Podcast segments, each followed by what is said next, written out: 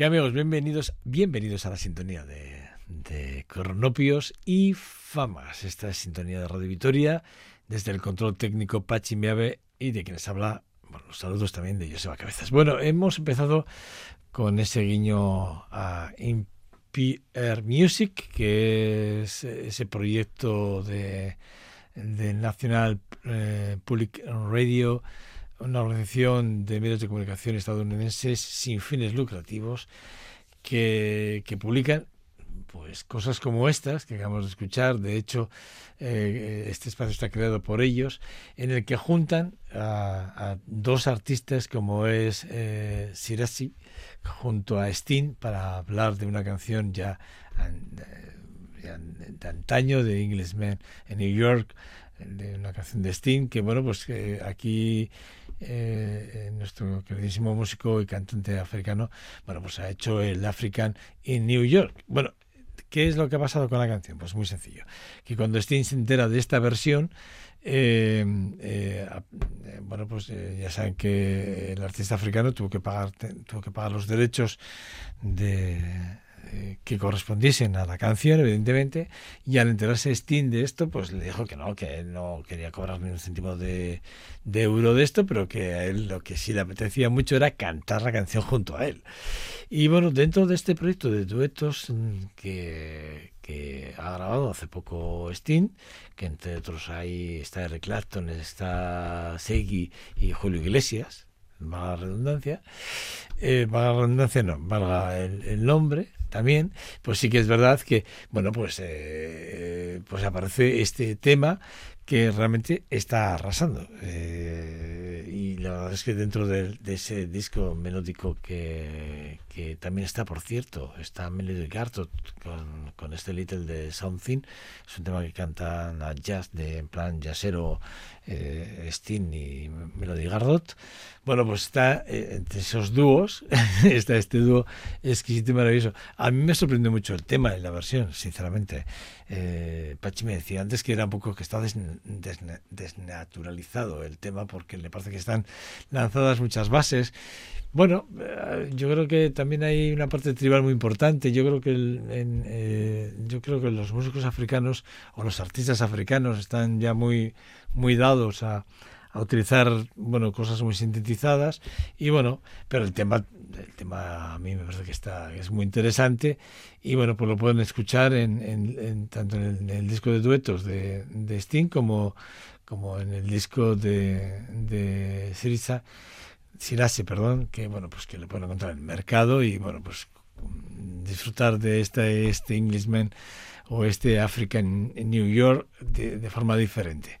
Bueno, otro de los temas que a mí sinceramente me encantan y que hacía mucho que no escuchaba y que por cuestiones varias me he encontrado, me he reencontrado con él, es el Feeling Good. Un Feeling Good que, que realmente, bueno, está siempre que hablamos de él, está claro que lo asociamos a Nina Simone, eh, porque probablemente sea la que más lo haya popularizado, con toda probabilidad, pero realmente el tema es de Anthony eh, Newley y de Leslie eh, Brickhouse.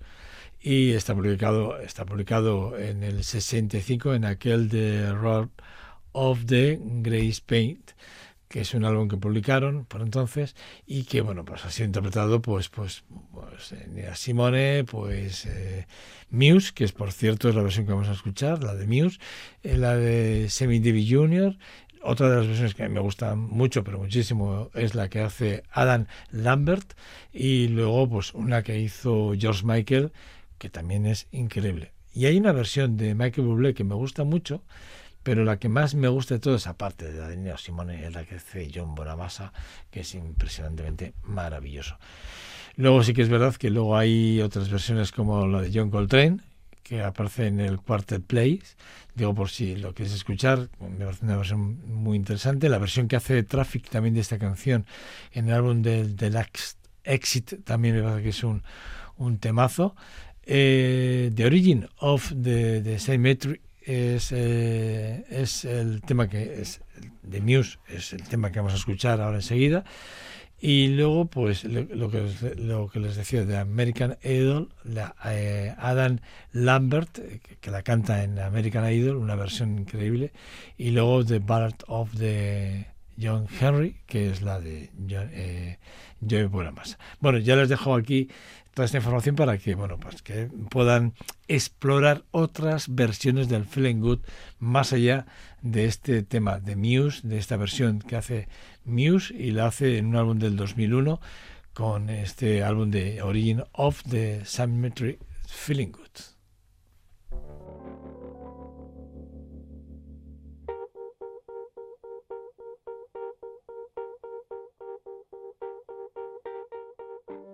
Birds flying high, you know how I feel.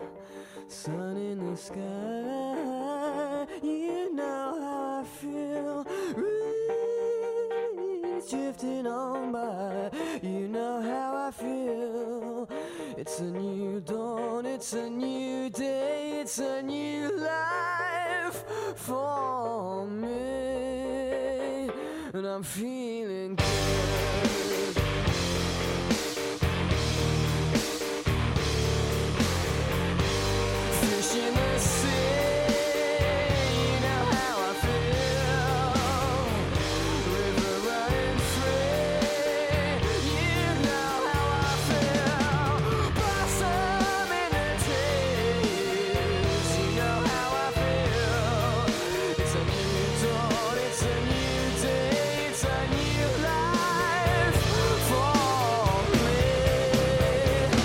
m'appuie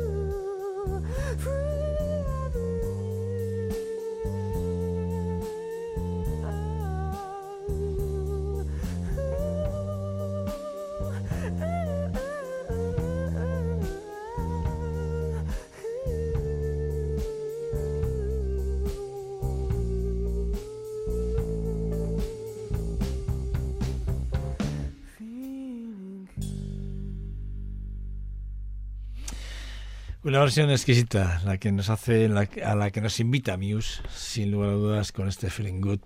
Esta versión exquisita y maravillosa, que repito, ¿eh? es una versión que no ha habido ninguno de los más grandes que no haya querido atacarla, interpretarla o hacer algo con ella.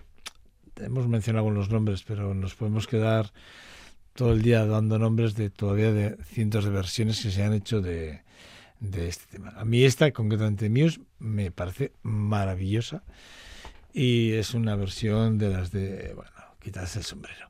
Bueno, Alvin Lee sigue apareciendo en este programa, va a seguir seguro, seguro. El, uno de los grandes de los After, pues eh, que en su momento, bueno, eh, conocido en el mundo de las seis cuerdas como el más rápido, así es como así lo denominaron algunos, y en verdad es, que lo fue, o lo era, o, sí, porque eh, hay pruebas que dicen que, casi así, eran, y, ah, compañeros, amigos de profesión que también así lo reconocen.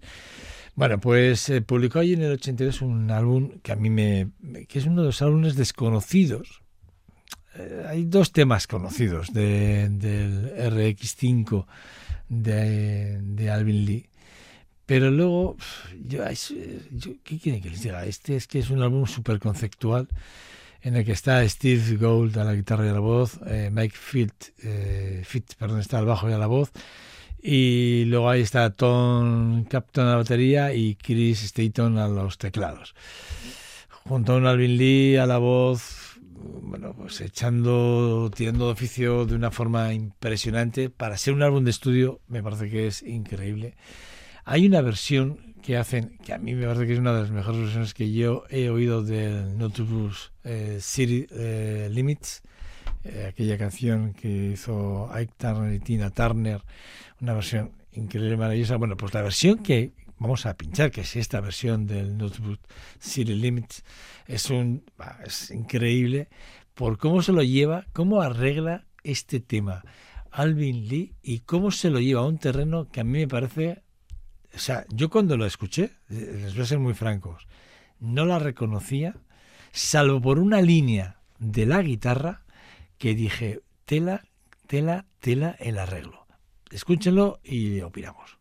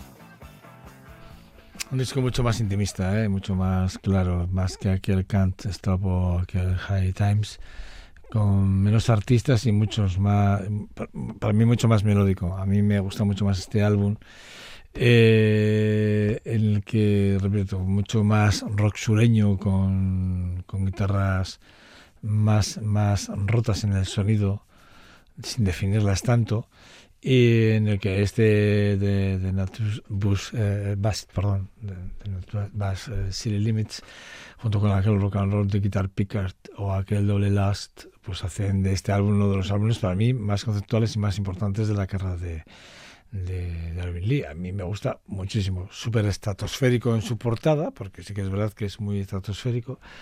Pero a mí me parece que, bueno, que es un álbum para, para poderlo escuchar y tenerlo muy presente muchos días de la semana, si me lo permitís. Bueno, me pasa un poco parecido con The Potion. Cuando eh, me pongo a hacer el programa, eh,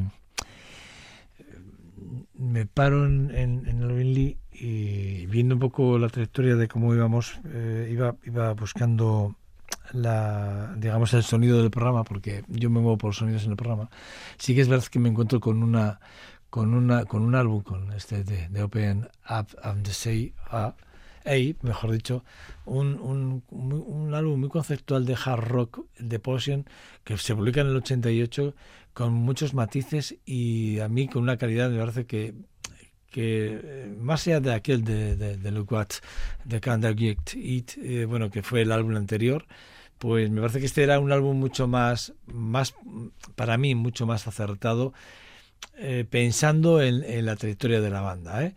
Eh, fue certificado como uno de los discos más importantes porque llegaron hasta las ventas en platino y luego certificar además multiplatino en el 91. O sea, quiero decir, desde el 88 hasta el 91 pasaron muchos años para que fuera eh, múltiple platino y ahí tiene que ver mucho también las casas discográficas y, las, y la expansión del disco a nivel internacional. ¿eh? Porque sí que es verdad que en Canadá eh, llegó a platino rápidamente, pero a nivel internacional, claro, hasta que no se expandió la, venta del disco, pues tardó.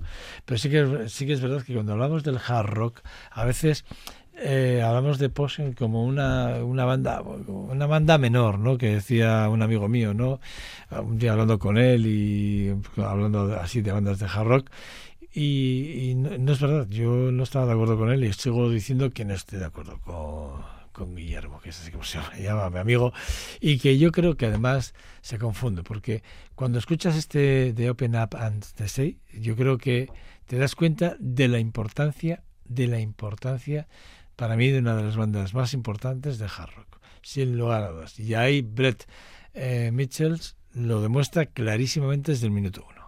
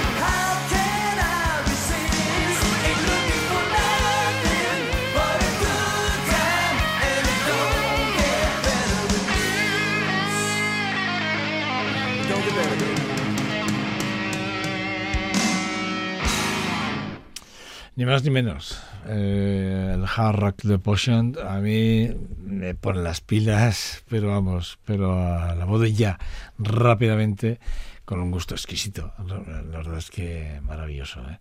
Y lo que les decía, ¿eh? eh Brett eh, Michels, desde el minuto uno metido en, en, en harina y, bueno, dándolo todo lo que puede y más.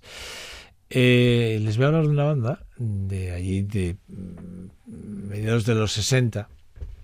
Eh, ellos empezaron llamándose The Take Five.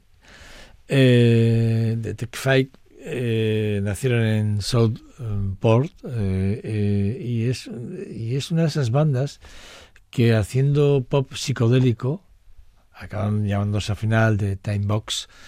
fíjense, jamás llegaron a publicar un álbum, jamás llegaron a publicar un álbum, pero sí publicaron muchos singles. Y, sí que es verdad que eh, hay que hablar de ellos desde, desde una perspectiva de... Y, créanme, eh, que, hay que situarse un poco eh, en ello, ¿no? Hay que mm, hablar de, de hay que hablar de Small Face, de Tom, de, bueno, de Tommy, de, Tommy Quayclick, o de, de Louis, eh, o de Lou, o de Lou, mejor dicho, eh, Christie. Además de, de ser una banda muy pícara en algunos momentos en sus letras y en sus formas de entender la, el concepto, digamos, de, la, conjunción de versos, ellos tenían muchas virtudes y es que eran muy buenos músicos. Yo tengo un single, Pato, tengo un single que es Pato, que creo que se publicó en el 70, y, tengo solo ese single, no tengo más. Sinceramente, es un single, single un, una 45 creo que es. Y, y, la verdad es que lo tengo por ahí perdido por casa, pero lo tengo, lo tengo. Yo eh, recordando un poco la portada del disco, sí que es verdad que lo tengo y, y me hizo gracia porque es, un disco que a mí me gusta. O sea, porque luego retomando un poco ya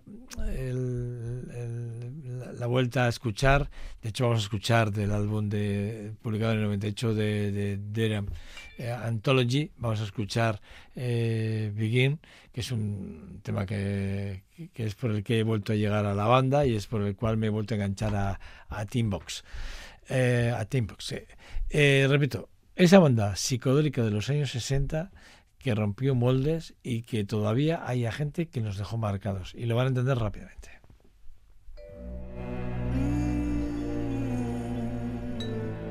Put your loving hand out, baby. I'm begging.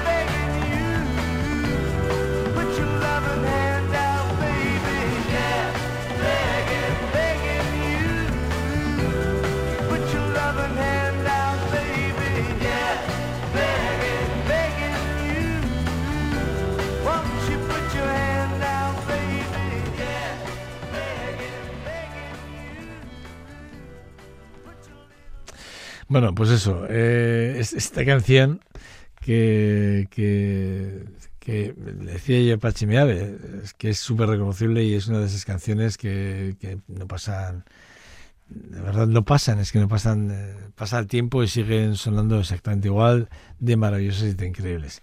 Begin, la verdad es que eh, en aquel single creo que salieron de Four Seasons, creo que fueron, ¿eh? la canción de Four Seasons y Begin, creo que salieron en ese single, salieron los dos y bueno, a mí me, me parece que es uno de esos álbumes, uno de esos trabajos que que, hay que tener muy presentes y guardarlos siempre que se puedan. Y si se puede, y si se puede, pues escuchar, si se puede. Bueno, em, yo os voy a hablar de Chris Ray. Chris para mí, eh, cuando publicó aquel uh, The Road to Hell, eh, que fue uno de esos álbumes de estudio para mí muy conceptual, muy muy importantes en la carrera de, él, publicados en el 89. Eh, eh, se lanzó con un éxito tremendo, ocupó primeros puestos en las listas de álbumes de Reino Unido durante más de tres semanas, estuvo como número uno a full, fue certificado como seis veces como disco de platino en el 2004 y el álbum muestra, muestra una, cohesión y una coherencia temática que para mí antes, eh, antes no existía en la obra o en el trabajo o en la, en la forma de entender o de componer de, de Rui.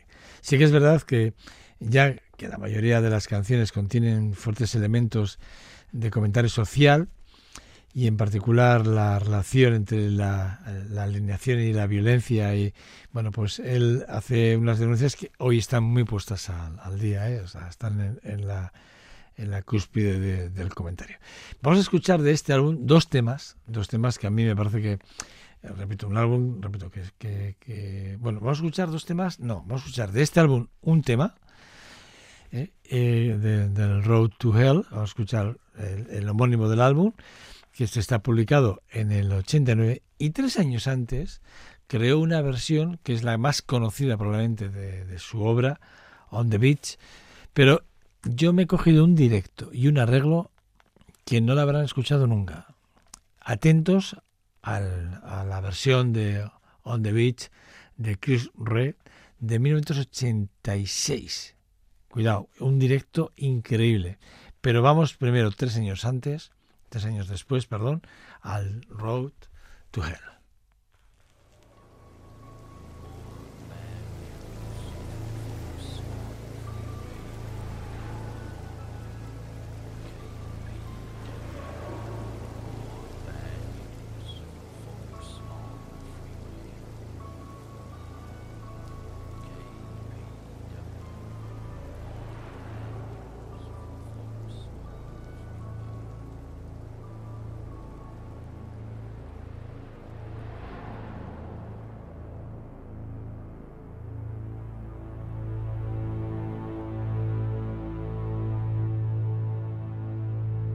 Stood still on a highway. I saw a woman by the side of the road with a face that I knew like my own reflected in my window. Well, she walked up to my quarter light and she bent down real slow. A fearful pressure paralyzed me in my shadows. She said, Son, what are you doing here? My fear for you has turned me in my grave. I said, Mama, I come to the valley of the rich, myself to sell.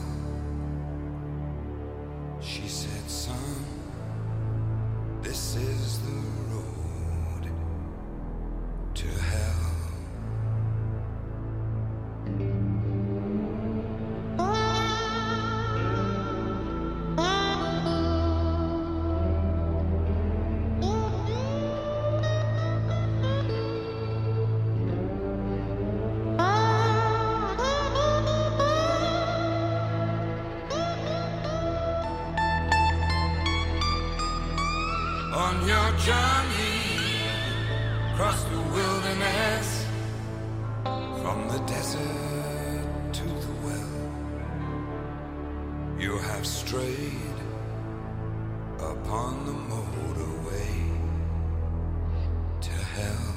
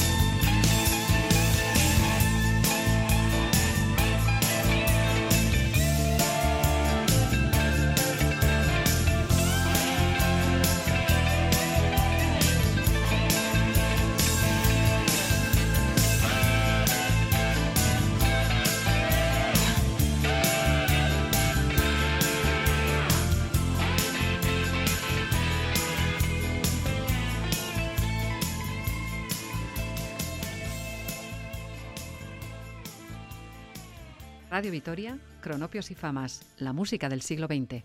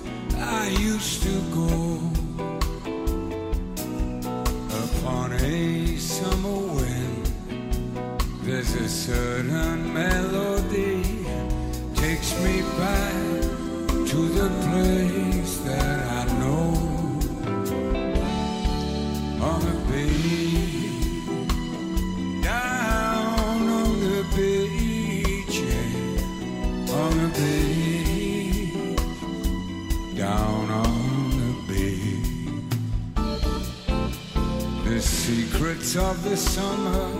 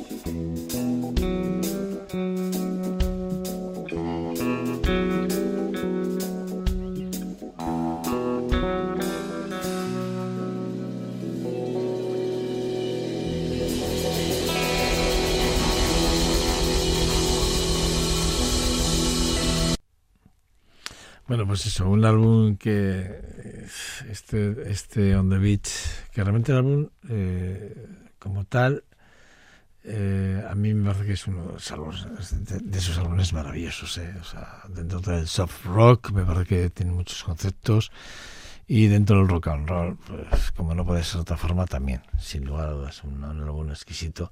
1986. Esta versión es un- de un directo que he cogido eh, que me, me parecía que como versión y como arreglo de directo me parece que es impresionante porque todo el mundo espera el arranque del tema y el tema es que no arranca en un momento, es, es que mantiene un pulso constantemente, incluso esta parte final del reggae que en el, en el que el bajo además hace una línea súper bonita, me parece que es un arreglo sinceramente exquisito, no, maravilloso. Bueno, y, nos vamos a despedir con, con Pat Benata, que a mí me parece que es de esos músicos o de esos artistas, de, esos, de esas formas de entender lo que se vino a denominar la- las, las nuevas voces, voces femeninas, ¿no? Allí en, en los años eh, 60, 70, eh, que luego, pues la mezzosoprano sí que es verdad que es una mujer que, que nos, ha- perdón, 80, ¿eh? que nos, tenía, nos ha tenido acostumbrados a, manejar eh, registros muy, muy diversos, porque a Pat, a Pat, eh, Benata la hemos escuchado incluso haciendo, haciendo jazz. Le hemos visto haciendo soul, jazz, pop, rock. ¿Por qué? Pues porque ella, lo que decía, tiene una, una voz, una mezzosoprano muy característica, pero que dentro de, de, su, de su forma de conformar el registro vocal, y me, y me explico, lo más difícil para un vocalista a veces es cantar por las por las partes bajas, ¿no? Es decir, por, por ir por los tonos bajos, ¿no? Eh, A veces mantener la afinación ahí es muy comple- es muy complejo, es muy muy difícil. Bueno, pues aquí mi buena amiga, cantante y compositora, pues la verdad es que ella lo lleva de muerte, pero de muerte además le encanta y hay varias eh, cosas, varios trabajos de ella que, que, nos, a mí me han hecho la verdad, eh, disfrutar mucho de la voz femenina eh, en, unos registros, repito, muy, muy difíciles de mantener durante toda una canción. ¿eh? Y ella, pues, ha sido una de esas mujeres que ha sido capaz de hacerlo. Ganó, ha ganado cuatro premios Grammy como mejor desempeño mm, de rock vocal, así es como se denominó, femenino en el 80 al 83. Luego fue nominada entre el 85 y 86 88 y 89 y la verdad es que no ha parado de colaborar y tocar con, con todo lo más granado de, de la música internacional. Yo creo que no hay nadie que no haya querido grabar con ella, ni que ni que nadie haya querido, todo el mundo, o sea, es que incluso ya no solo de estudio, sino en directos, invitarle a hacer giras en directo eh, durante muchos años. ¿no?